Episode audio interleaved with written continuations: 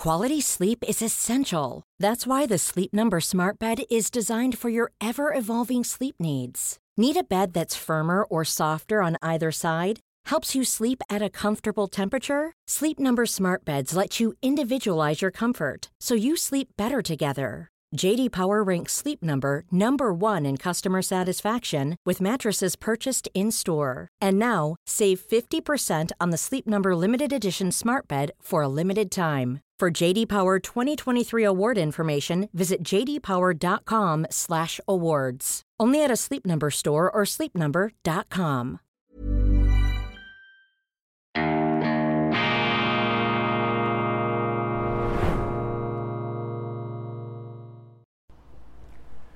Grüezi miteinander, ganz herzlich willkommen und einen wunderschönen, zen-buddhistisch ausgeglichenen Morgen, meine sehr verehrten Damen und Herren, liebe Freunde, vor allem in Deutschland und in Österreich. Jetzt trumpfen wir einmal richtig auf hier bei Weltwoche Daily, international, unabhängig, kritisch, gut gelaunt am Freitag, dem 21. Juli 2023. Jetzt legen wir alle Trümpfe auf den Tisch, die Aussicht von der Weltwoche Verlags AG. Das ist unser Redaktionssitz hier in der Nähe von Zürich. Im Hintergrund funkelt sommerlich der wunderschöne Zürichsee mit Booten, mit Segelbooten natürlich. Es wird bereits gebadet nach Kräften. Die Moränenlandschaft, die wir der letzten Eiszeit verdanken, sie gibt dieser Landschaft das wunderschöne harmonische Gepräge, das äh, auch auf dem Immobilienmarkt ähm, Furore macht. Äh, wir sind hier an der sogenannten Goldküste, also an der Sonnenküste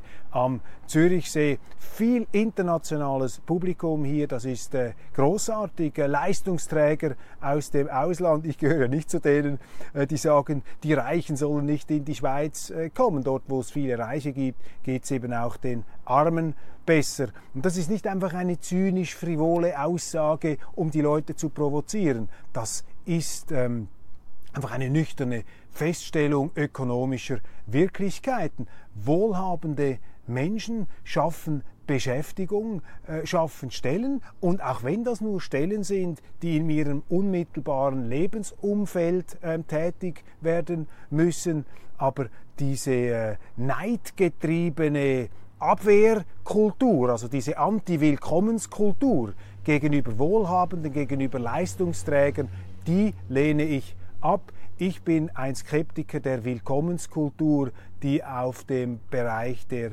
Asylmigration stattfindet, durch den Missbrauch des Asylrechts stattfindet und damit auch durch äh, letztlich tolerierten Rechtsbruch. Also die Nachrichtenlage ist ja nicht so erfreulich im Moment. Eben äh, die äh, Medien sind da im Hitzefieber, in der Hitzepanik und wünschen sich wohl am ehesten noch eine Eiszeit vorbei, aber weil die eben äh, herbei, aber weil die eben nicht kommt, schreiben sie die Eiszeit politisch in ihren Zeitungen fest. Wollen sie uns fest und einfrieren ins Packeis einer neuen Weltkonfrontation zwischen den Amerikanern und den Russen und den Chinesen? Ich habe in meiner gestrigen Ausgabe etwas ausführlicher darüber gesprochen. Das ist natürlich ein ganz großes Thema hier und äh, beschäftigt mich äh, sehr die Entwicklung der Amerikaner, dieses imperiale Gehabe. Und ich habe bereits in der Schweizer Sendung da ein paar Bücher in diesem Zusammenhang vorgestellt und ich möchte das hier auch machen,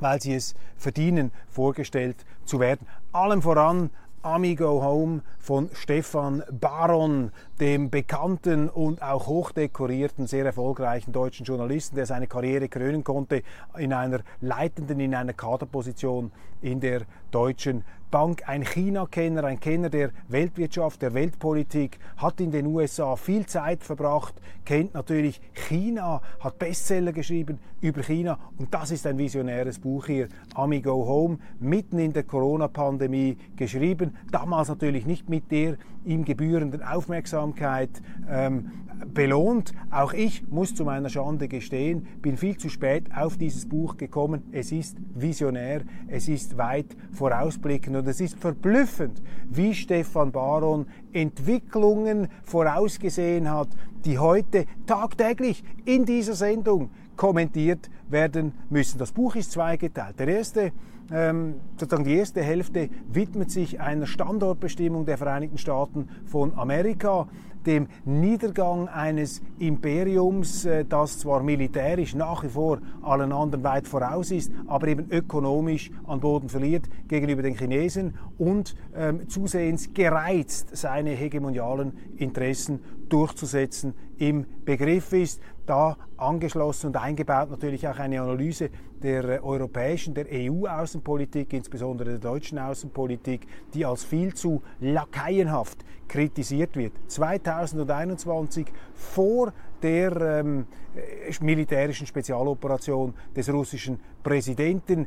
Ich äh, beteilige mich ja nicht an dieser Rhetorik, äh, dass äh, 2022 ein Krieg begonnen habe in der Ukraine. Da fängt eben die Geschichtsklitterung schon an. Äh, dieser Krieg hat 2014 begonnen als die äh, Regierung in Kiew angefangen hat, die Autonomiegebiete im Osten zu beschießen mit äh, über 10.000 Toten namentlich und vor allem russischsprachigen Minderheiten. Das ist bei uns ja völlig ausgeblendet worden. Also zuerst ein diagnostischer Teil und dann zeigt Baron auf, was Europa, was Deutschland tun sollte. Er plädiert für eine strategische Emanzipation von den Vereinigten Staaten, nicht von einer Gegnerschaft, äh, von einer ähm, anti-amerikanischen ähm, Europäischen Union, aber eben für mehr Emanzipation, für eine engere Zusammenarbeit zwischen Frankreich und Deutschland vor allem. Und er rät der deutschen Regierung, sie solle etwas auf Distanz gehen zu Washington, dafür den engeren Zusammenschluss suchen mit Frankreich. Baron plädiert auch für eine EU-Streitmacht. Ähm, er sieht zum Beispiel die Pläne, dass jetzt da Panzer gebaut werden sollen, deutsch-französische Panzer. Das ist ein Schritt hin zu einer verstärkten rüstungsmäßigen Präsenz, dass man hier also wieder die eigene Verteidigungsfähigkeit sicherstellt. Und zweitens argumentiert er in die Richtung, dass äh, die EU mit China partnerschaftlich zusammenarbeiten muss, also in der Fortführung, wenn man so will, der sozialdemokratischen Osterweiterungs- oder Ostverständigungspolitik eines Egon Bahr und eines Willy Brandt. Dies allerdings auf der Grundlage einer soliden Westbindung, aber eben nicht Westanbindung und Westunterwerfung ähm, aus der Adenauer Zeit. Also hochinteressant und hochvisionär und ich möchte Ihnen ein paar Passagen hier einfach vorlesen, um Ihnen aufzuzeigen, was dieser Autor mit äh, Durchblick und Hellsicht schon vor einigen Jahren vorweggenommen hat. Ich zitiere. Das vor uns liegende Jahrzehnt ist eine solche geopolitische Schlüsselperiode. Es verspricht auf eine andere Art und Weise genauso stürmisch zu werden wie die Roaring Twenties der 1920er Jahre und den Verlauf des Jahrhunderts und und den Verlauf des Jahrhunderts zu bestimmen. Die Welt steht an einer historischen Wendemarke. Bringt der Widerstand der USA gegen die epochale Verlagerung der geopolitischen Gewichte von West nach Ost das Ende der Globalisierung mit sich, die trotz manch negativer Begleiterscheinungen den Wohlstand in der Welt insgesamt erheblich gemehrt und wesentlich zum Frieden beigetragen hat? Oder gelingt es, die Globalisierung im Kern zu bewahren und zugleich für eine gerechtere Verteilung ihrer Früchte zu sorgen? Ja, das sind doch die Grundfragen der Außenpolitik, meine Damen und Herren. Führt die Rivalität zwischen China und den USA womöglich gar zu einem heißen Krieg, der die ganze Welt in Mitleidenschaft zieht? Die Zeichen gehen in diese Richtung. Man kann nur hoffen, dass die Völker nicht so verrückt sind, dass sie ihre Politiker einen derartigen Wahnsinn einfach machen lassen. Verharrt Europa in den ausgetretenen Pfaden überkommener transatlantischer Denkmuster, erstarrt in Angst vor dem erwachten Riesen China, gibt es dem Verlangen der USA nach Gefolgschaft nach und schlägt sich im Ringen um die Weltordnung von morgen auf deren Seite oder bringt Europa den Mut auf, sich vom großen Bruder jenseits des Atlantiks zu emanzipieren, übernimmt es eine eigenständige Führungsrolle in der Weltpolitik, durchbricht es den fatalen Konfliktmechanismus zwischen Washington und Peking, wird zu einer Kraft der Entspannung und einem neuen glaubwürdigen Bannerträger der westlichen Werte. Meine Damen und Herren, das ist doch ein Standardwerk der Gegenwart, was hier an Fragen aufgezeigt wird. In der Präambel zum EU-Vertrag, schreibt Stefan Baron, haben die Vertragsparteien einst ihre Entschlossenheit zu einer gemeinsamen Außen- und Sicherheitspolitik bekundet, um so die Identität und Unabhängigkeit Europas zu stärken und Frieden, Sicherheit und Fortschritt in Europa und der Welt zu fördern. Zitat aus diesem EU-Vertrag. Nie zuvor war es wichtiger als heute, diesen Worten Taten folgen zu lassen. 2021. Die Welt blickt heute nicht nur auf ein zerrissenes und geschwächtes Amerika, sondern auch auf ein müde gewordenes, entschlussarmes und uneiniges Europa. Und ich würde hinzufügen, mit den Erfahrungen jetzt aus diesem Ukraine-Krieg, dieses Europa ich spreche da etwas zögerlicher von Europa, weil die Schweiz gehört auch zu Europa, aber eben nicht zur Europäischen Union. Ich würde von einer EU sprechen. Die EU ist schlicht unsichtbar, mit Ausnahme vielleicht von Emmanuel Macron, dem französischen Präsidenten, der hier versucht, wenigstens in Ansätzen noch gelegentliche eigenständige Interessensakzente zu setzen. Die EU, schreibt Stefan Baron weiter, ist als Friedensprojekt entstanden und wurde dafür mit dem Friedensnobelpreis ausgezeichnet. Dies ist nicht nur als Ehrung, sondern mehr noch als Verpflichtung zu verstehen. Humanismus ist der kulturelle Wesenskern Europas.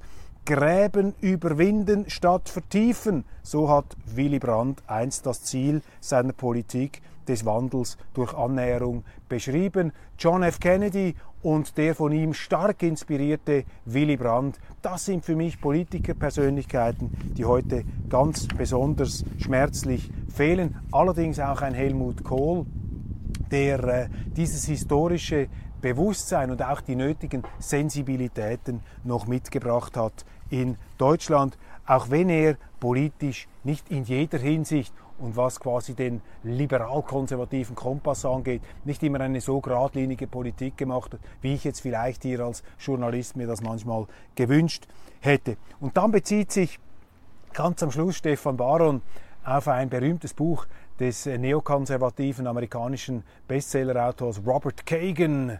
Ähm, die Amerikaner sind vom Mars, die Europäer von der Venus. So hat ähm, Kagan seinerzeit äh, zu Beginn der 2000er Jahre das Verhältnis bzw. die Eigenheiten, die Wesensmerkmale Europas und der Vereinigten Staaten ähm, beschrieben, auf den Punkt ins Bild gebracht, äh, die verweiblichten ähm, effeminierten Europäer Venus und die Amerikaner, die Krieger Mars. Und dieses Bild greift hier Stefan Baron auf. Die Frage, die Deutschland und Europa zu beantworten haben, lässt sich zugespitzt demnach auch so formulieren. Soll Venus sich künftig noch mehr in den Dienst von Mars stellen und nicht länger mit dem Kriegshandwerk fremdeln?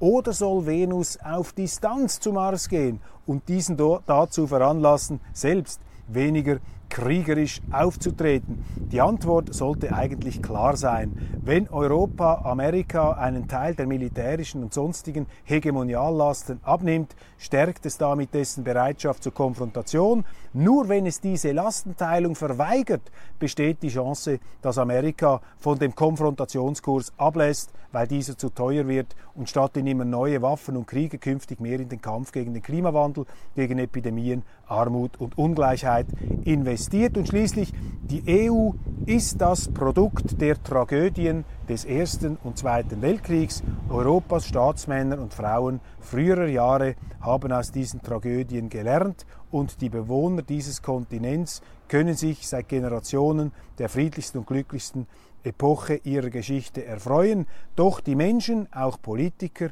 vergessen mit der Zeit, schon Aristoteles warnte deshalb, um Tragödien zu verhindern, sei nicht das Verständnis von dem, was passiert ist, sondern von dem, was passieren kann, entscheidend. Was passieren kann, die Möglichkeitsform, meine Damen und Herren, ist abhanden gekommen. Vielen Zeitungen, vielen Publizisten, vielen Politikern, die sind da im Hamsterrad einer bestimmten Geopolitik gefangen. Sie sind eben eingeschweißt, eingefroren in dieses Packeis der Konfrontation dass wir hier mit der geballten Sonnenenergie des Zürichsees und mit meinem sonnigen Gemüt wegzuschmelzen bemüht sind. Allerdings sind wir noch nicht ähm, außerhalb unserer Gemeinde besonders erfolgreich damit gewesen. Aber ja, manchmal braucht es nur einen Menschen, der das Richtige sagt, um eine größere Fehlentwicklung zu verhindern. Also dieses Buch hier, Stefan Baron, Ami Go Home, eine Neuvermessung der Welt, im Econ Verlag. Ich empfehle Ihnen das aufs allerwärmste und Stefan Baron, für mich eine große Ehre und große Freude, dass er ein Mitarbeiter, ein Kolumnist der Weltwoche ist, gerade in der aktuellen Ausgabe. Ich habe sie natürlich dabei, habe sie Ihnen gestern äh, vorgestellt. Hier in dieser Ausgabe ist Stefan Baron ähm, zu ähm, lesen. Übrigens, äh, tolle Kulturartikel. Stefan Zweig, die Kunst ohne Sorgen zu leben, wird gewürdigt. Der neue Huelbeck, Leben für die Zeitenwende, ein deutscher Offizier, kämpfte in Afrika, wurde, äh, wurde Antikolonialist. Dann der Schweizer Indiana Jones, ähm, der, die, der den Tempel von Petra entdeckt ähm, hat. Hagar der Schreckliche, Otto Walkes, Annabel Schunke, die tolle Kolumnistin, ähm, die Dokumentation über die gebrochenen Versprechen der Amerikaner gegenüber den Russen und Amerika ist narzisstisch gekränkt. Der Aufstieg Chinas schockt Washingtons Elite. Das macht die Lage so gefährlich. Das ist Stefan Baron und das ist äh, Amigo Home, sein Standardwerk, das man wirklich nicht ähm, genügend empfehlen kann. Ebenfalls ist zu erwähnen, ich äh, nehme mir hier die Zeit, um sie da literarisch etwas aufzumunitionieren, nicht nur mit Streubomben, sondern eben mit, äh, mit, geistigen, mit geistiger Munition hier. The Sunday Times Bestseller 1812, Napoleons Fatal March on Moscow, Adam Zamoyski. Napoleon, der Mann, der die Errungenschaften der französischen Revolution retten wollte, das Chaos damals der Jakobiner beendete und am Schluss aber zum Despoten, zum Tyrannen mutierte. Und dieser Napoleon oder gewisse napoleonische Verirrungen, glaube ich, äh, auch bei den Amerikanern heute feststellen zu können, bei allen Unterschieden. Viele reden ja von der Zeitenwende. Here's a cool fact. A crocodile can't stick out its tongue. Another cool fact you can get short term health insurance for a month or just under a year in some states. United Healthcare short term insurance plans are designed for people who are between jobs, coming off their parents' plan, or turning a side hustle into a full time gig. Underwritten by Golden Rule Insurance Company, they offer flexible, budget friendly coverage with access to a nationwide network of doctors and hospitals. Get more cool facts about United Healthcare short term plans at uh1.com. Hey, it's Ryan Reynolds, and I'm here with Keith, co star of my upcoming film, If, only in theaters, May 17th. Do you want to tell people the big news?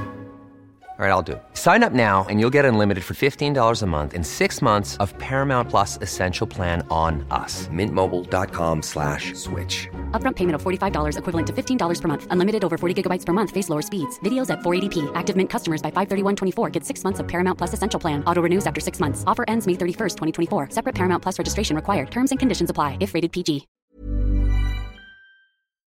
Die Zeitenwende besteht ja vor allem darin, dass es nichts Neues unter der Sonne äh, gibt. Ja, was sind die Nachrichten, was sind die Themen, wenn die Hitze zur Hölle wird. Auch die Frankfurter Allgemeine ist hier im Banne der Hitzepanik. Gute Nachricht, der Turnweltverband lässt russische Sportler wieder zu und Joe Biden mit einer, an, fast, mit einer fast schon bewundernswert heuchlerischen Rede. Er ähm, kritisiert die Exzesse des Kapitalismus. Der demokratische US-Präsident, er fordert äh, ein, äh, besser, eine bessere Vorsorge für die Armen und die weniger Bemittelten. Ausgerechnet Joe Biden, der unter Verdacht, unter begründetem Verdacht steht, mit äh, seinem Sohn Hunter zusammen ein Geschäftsmodell aufgebaut zu haben als Vizepräsident damals unter Obama, wo sie Millionen abkassiert haben von den Chinesen, von den Ukrainern. Unglaublich. Also die können nicht, die werden nicht mal rot, wenn sie solche äh, Dinge sagen. Ich nehme davon, ich nehme, äh, nehme an, er ist wirklich äh, überzeugt von dem, was er, was er da äh, festhält. Ausgerechnet da Joe Biden, also fast schon wieder bewundernswert diese Fähigkeit zur ähm, Doppel Moral. Noch ein Korrigendum. Ich habe in meiner gestrigen Sendung von Alexander van der Bellen gesprochen, dem österreichischen Bundespräsidenten, äh, der die FPÖ nicht an der, Regier der die Regierungsgewalt übergeben würde, falls sie die äh, Wahlen äh, gewähnen. Diese Aussage ist nicht ganz präzis, aber sie ist in dem Sinn vom Sinn her richtig. Van der Bellen hat wörtlich gesagt, dass er niemals Herbert Kickel zum Kanzler machen würde, selbst wenn Kickel als Parteivorsitzender der FPÖ die Wahlen gewänne. Das ist natürlich eine inhaltlich etwas andere Aussage, ähm, nicht die ganze FPÖ, aber Kickel. Aber natürlich belegt es genau das Gleiche, dass eben der äh, Van der Bellen, der Präsident, der sich da in einer großen Rede gegen Ausgrenzung ähm, aufschwingt und äh, die Ausgrenzung verurteilt, der Oberausgrenzer ist. Und mit solchen Aussagen wie jetzt eben gegen Herbert Kickel dokumentiert, dass er letztlich seine politische Gesinnung über die österreichische Verfassung und über die demokratischen Institutionen stellt. Und das sind natürlich Gefährdungen der Demokratie, wenn die äh, Besetzer, die, die Amtsinhaber der höchsten Institutionen oder der wichtigen Institutionen äh, offensichtlich nicht mehr bereit sind, ähm, den Auftrag zu erfüllen, den sie haben, nämlich diese Institutionen zu bewahren und sich stattdessen über die Institution stellen, über die Rechtsordnung, über die Demokratie. Und das genau Gleiche beobachten wir bei Joachim Gauck. Ich habe seinen Auftritt bei Lanz in der TV-Show da schon einmal angesprochen und ich habe jetzt hier das etwas äh, detaillierter ausgewertet und es ist einfach ungeheuerlich, wie dieser Joachim Gauck, der ja auch aus der DDR, aus der ehemaligen DDR stammt, sich hier an seinen ehemaligen Mitbürgern auf arroganteste Art und Weise die Schuhe abputzt. Das ist ähm, unglaublich, das ist fast schon unfassbar, diese moralisierende Herablassung, dieses Herrenreiter, dieses Reitpeitschengehabe und diese Diagnosen, die auch falsch sind. Gehorsam und Anpassung wie zu Zeiten der Fürsten.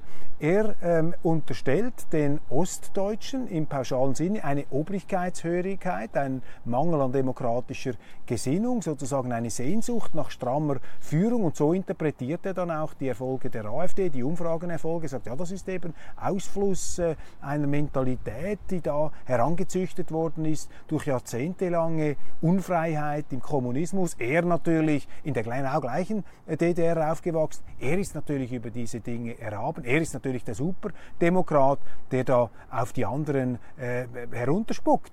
Das ist also schon bemerkenswert. Und als ehemaliger Präsident, der ja aus diesen Gebieten kommt, müsste er doch völlig anders, etwa, äh, völlig anders auftreten. Ähm, äh, ich habe ein paar Zitate herausgesucht, die er da geäußert hat, da in, dem, äh, in einem Bericht. Ja, eben diese starke Rückbindung an autoritäres geführt werden, die ist da und das lässt sich bei jeder Wahl belegen. Das ist doch einfach eine ungeheuerliche ähm, Diskreditierung äh, der mutigen Menschen in der ehemaligen DDR, die ja eigenhändig dafür gesorgt haben, dass da eine Diktatur abgeschafft wurde, die ja vor die Gewehrläufe der Nationalen Volksarmee gestanden sind. Ich habe eine, bei mir zu Hause eine, eine Ausstellung von DDR-Bildern, von dieser Euphorie, als die Mauer gefallen ist, als sich die Polizisten und die Soldaten sogar verbrüdert haben und die Demokratie gefeiert haben. Und jetzt kommt der Gipfel, meine Damen und Herren. Die Friedrich-Ebert-Stiftung hat eine Umfrage gemacht, eine Untersuchung zum Demokratieverständnis in den neuen Bundesländern. Und was meinen Sie, zu welchem Schluss kommen Sie? Dass in den neuen Bundesländern das Demokratieverständnis noch ausgeprägter ist als im Westen, was Sie daran ablesen, dass eben mehr Ostdeutsche für die direkte Demokratie sind und eben nicht die von oben gelenkte ähm, Demokratie, ähm, die sich ähm, ausgeprägt in repräsentativen Systemen ähm, findet. Also die Ostdeutschen, um diese Chiffre zu verwenden, die wollen mehr direkte Demokratie. Das ist ja das Gegenteil von geführt werden, autoritäres geführt werden. Sie wollen selber entscheiden. Sie wollen die Demokratie im umfassenden Sinne des Wortes einführen in Deutschland. Und die AfD, das wird hier einfach unter den Tisch gewischt. Die AfD ist ja die Partei, die in ihrem Programm die Forderung nach direkter Demokratie drin hat. Ich weiß nicht, ob sie wirklich daran glauben, ob sie das als Wahlkampfthema bringen, ob sie tatsächlich äh, der Auffassung sind, dass sie das dann einführen ähm, würden. Man redet mir eigentlich bei der AfD zu wenig von der direkten Demokratie. Ich habe manchmal auch den Eindruck, man nimmt das etwas, äh, man schminkt sich das an, äh, um hier etwas schweizerisch ähm, zu wirken.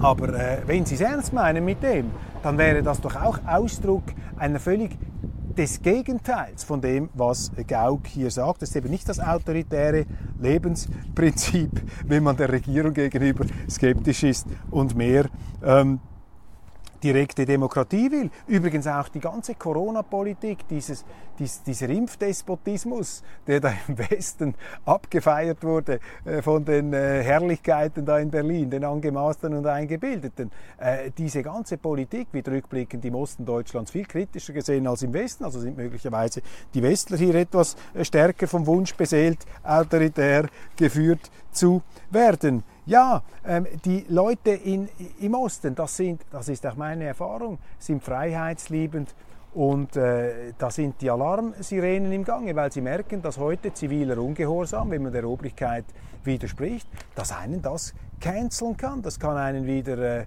unter die Inquisition bringen. Dann werden sie in Deutschland äh, geradezu äh, benachteiligt und schikaniert. Also äh, das ist ähm, hier äh, ein ganz bemerkenswerter Auftritt des ehemaligen deutschen Bundespräsidenten, wie Van der Bellen die gleiche Herrenreiter-Mentalität. Dann gab es eine Strafanzeige gegen Frank-Walter Steinmeier nach Aussagen zu Streumunition. Ein Bonner Mathematiker, Wolf Göring, hat äh, Steinmeier angezeigt. Und zwar ähm, aufgrund äh, von dessen Aussage, er wolle den Amerikanern bei der Lieferung von Streumunition an die Ukraine nicht in den Arm fallen. Der gleiche äh, Steinmeier, dessen Regierung und er selber äh, wie der heutige NATO-Generalsekretär Jens Stoltenberg Funktion als Vertreter Norwegens, das seit dem 1. August 2010 in Kraft getretene Oslo-Übereinkommen gegen Streumunition unterschrieben hat. Dem Ächtungsvertrag sind bis heute 111 Länder beigetreten. Also Steinmeier selber hat die Streumunition, die Resolution unterschrieben, die die Streumunition ächtet und heute äh, sagt er nichts. Diese moralische Instanz, das ist ja die Rolle, in der sich äh, Frank-Walter Steinmeier, der deutsche Bundespräsident, gefällt, nichts dagegen. Null Widerstand. Und dagegen regt sich nun ähm, ja, äh, Protest und da gibt es eine Klage. Das deutsche Heer, auch interessant, nimmt ab Samstag erstmals an einem Großmanöver in der Asien-Pazifik-Region teil. Damit verstetigt sich, meldet German Foreign Policy, damit verstetigt sich die Präsenz der Bundeswehr dort. Ähm, die Militärkooperation richtet sich gegen China. Talisman Saber, also das äh, Schwert, das Talisman-Schwert, so heißt dieses Großmanöver. Die Australier, die Amerikaner spannen zusammen und erstmals jetzt also auch die Deutschen dabei mit Marinesoldaten. Die äh, Fregatte Bayern 2021 zum ersten Mal in dieser äh, Pazifik-Asien-Region unterwegs. Nun alle drei klassischen deutschen Steilstreitkräfte, Heer, Marine, Luftwaffe sind da zu Manövern in Australien dabei und der Düsseldorfer Rüstungskonzern Rheinmetall, der von Canberra, also von Australien, Milliardenaufträge erhalten hat, ähm, ist da auch äh, in dem Sinn äh, voll integriert. Man versucht da einen Militärblock gegen China zu bauen, zu ballen unter der Regie der Amerikaner und die Deutschen machen mit. Die Bundeswehr ist da voll dabei. Ich finde das hochgradig fragwürdig. Das Unternehmen, das Manöver dauert zwei Wochen und wird natürlich äh, die Beziehungen zwischen Deutschland, die handelspolitisch so wichtigen Beziehungen zwischen Deutschland und China weiter trüben. Ein Spiel mit dem Feuer hier der deutschen Regierung. Dann wehren sich die Russen gegen die Verleumdungen im Zusammenhang mit der Aufkündigung oder nicht Weiterführung des Getreideabkommens. Sie sagen, dass die ihren Vertrag betreffenden Verpflichtungen gegenüber Russland nicht erfüllt worden seien. Es gibt ja auch die Hypothese, dass aus Odessa, von dort, wo eben die ukrainischen Getreideschiffe aufbrechen, dass von dort ähm, auch diese Angriffe auf zivile Infrastrukturen auf der Krim gesteuert werden, dass auf diesen Getreideschiffen sogar militärische Aktionen durchgeführt werden. Aber jetzt in der offiziellen Begründung sagt die Sprecherin des russischen Außenamts Maria Sacharowa, dass eben die, äh, die westliche Seite nicht ihren Verpflichtungen gegenüber Russland nachgekommen sei, man jetzt aber drei Monate Zeit habe, auf Seiten der UNO diesen ähm, entsprechenden Verpflichtungen noch nachzukommen. Dann ist der Journalist Patrick Baab entlassen worden an der Uni Kiel, weil man ihm vorgeworfen hat durch seine Reportagen aus dem Donbassgebiet und weil er dort als Wahlbeobachter bei diesen Autonomieentscheidungen, bei diesen Volksentscheidungen dabei war. Deshalb sei er ein ähm, ein, ein, Reputationsrisiko für die Universität Kiel. Er hat dort Vorlesungen gehalten, ist ein äh, renommierter, bekannter deutscher Journalist, der lange für den öffentlich-rechtlichen Rundfunk tätig war. Die haben ihn rausgeschmissen. Nicht mal eine Anhörung gab es. Man sagte, man schrieb da, das sei entbehrlich ähm, aufgrund des öffentlichen Interesses und wenn man ihn sofort fallen lasse, dann könne das für die Uni Kiel unabsehbare Konsequenzen haben. Jetzt ist ein Urteil ergangen und in diesem Urteil wird die Kündigung, die Entlassung dieses Journalisten Patrick Bab durch die Uni Kiel als rechtswidrig bezeichnet. Die Uni habe die Pressefreiheit dieses Journalisten damit beschädigt und ihn